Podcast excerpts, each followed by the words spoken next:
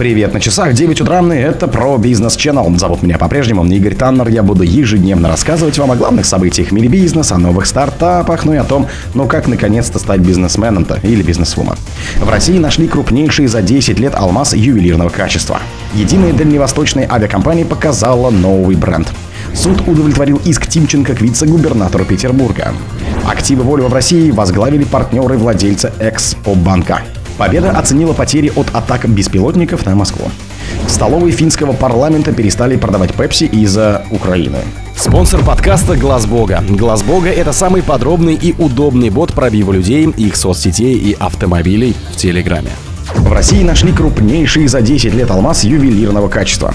Ал-Роса добыла на алмазном прииске Маят в Андабарском районе Якутии алмаз ювелирного качества массой 309,7 карата. Это крупнейший подобный камень в России за последние 10 лет, говорится в поступившем в РБК сообщении компании. Алмаз представляет собой светлый кристалл нестандартной формы, окаймленный желто-коричневым ореолом. В сообщении отмечается, что на сегодняшний день это уникальное сочетание массы, формы и цвета. До этого самый крупный алмаз ювелирного качества массой 401 карат находили 10 лет назад, в 2013 году уточнили в компании. Камень нашли во время ночной промывки алмаза насосных песков в участках Эбелях. Вместе с ним обнаружили крупный бесцветный алмаз с массой 37,7 карата классической формы октаэдра. Находки отправили на оценку эксперта.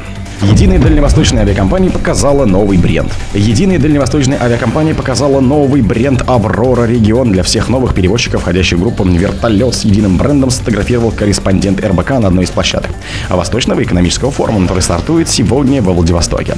Так, на новейшем вертолете Ми-171А2 контракт на поставку 10 таких машин «Аврора» заключила в мае прошлого года. Виден синий-зеленый логотип «Аврора Регион», написанный латинскими буквами. Задняя часть вертолета выполнена в темно-синем, а передняя белом цвете. По центру проходят две зеленые линии. Единая дальневосточная авиакомпания, созданная в 21-м по решению президента России Владимира Путина, помимо «Авроры», включает пять региональных перевозчиков Якутию, Камчатское авиационное предприятие Чукотка Авиа, а также популярные авиалинии и хабаровские авиалинии. О том, что входящие в «Аврору» перевозчики перейдут на единый бренд, в прошлом декабре в интервью рассказал ее гендиректор Константин Сухаребрик. Суд удовлетворил иск Тимченко к вице-губернатору Петербурга. Суд удовлетворил иск бизнесмена Геннадия Тимченко к бывшему вице-губернатору Санкт-Петербурга Владимиру Лавленцеву. Следует из карточки дела на сайте московских судов общей юрисдикции. Решение было вынесено 29 августа. Текст определения запрещен к публикации.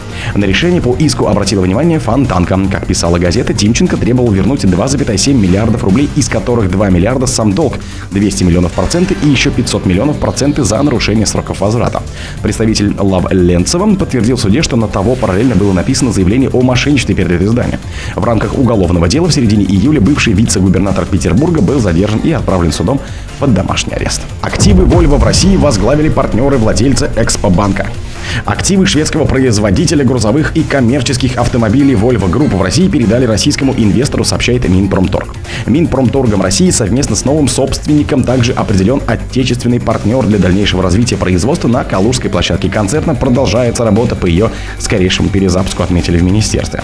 В пресс-службе ведомства не уточнили, кто стал новым собственником компании. Из данных Югорь Ют следует, что генеральным директором автозавода Volvo в Калуге ранее был переименован в Стоков машины и оборудование, предыдущее название АО Volvo Восток. 7 сентября является Алексей Санников, который по данным на конец 2021 года входил в правление Экспобанка предпринимателя Игоря Кима.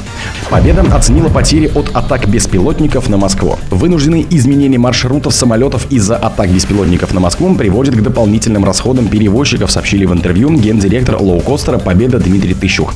Если борт шел во Внуково, а сел в Шереметьево, это примерно час полета дополнительного времени и соответствующие расходы в себестоимости авиакомпании, сказал Тыщук, не приведя денежную оценку потерь лоукостера. В парке Победы 41 среднемагистральный Boeing 737-800. Они базируются в московских московских аэропортах Шереметьево и Внуково. Один час полета самолета этого типа стоит примерно 750-800 тысяч рублей, говорит гендиректор компании Aviateam. Занимается организацией чартеров Вячеслав Илюша. Такую же оценку в районе 8 тысяч долларов приводит основатель сервиса обеспечения безопасности полетов РАН Авиа Андрей Патраков.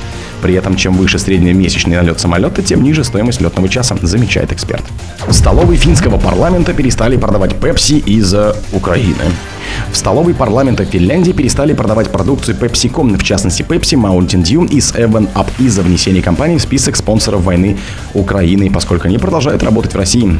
Продукцию PepsiCo отозвали после требования об этом депутата от Центритской партии Туумоса Кетунена. Мы всегда стараемся внимательно прислушиваться к тому, что происходит в окружающем нас мире. Все, что потребовалось, это достать Пепси из шкафа и поставить на нее вместо Кока-Колы. Мы реагируем незамедлительно, как только замечаем ситуацию, сказала глава ресторанов парламента Аника Глейд.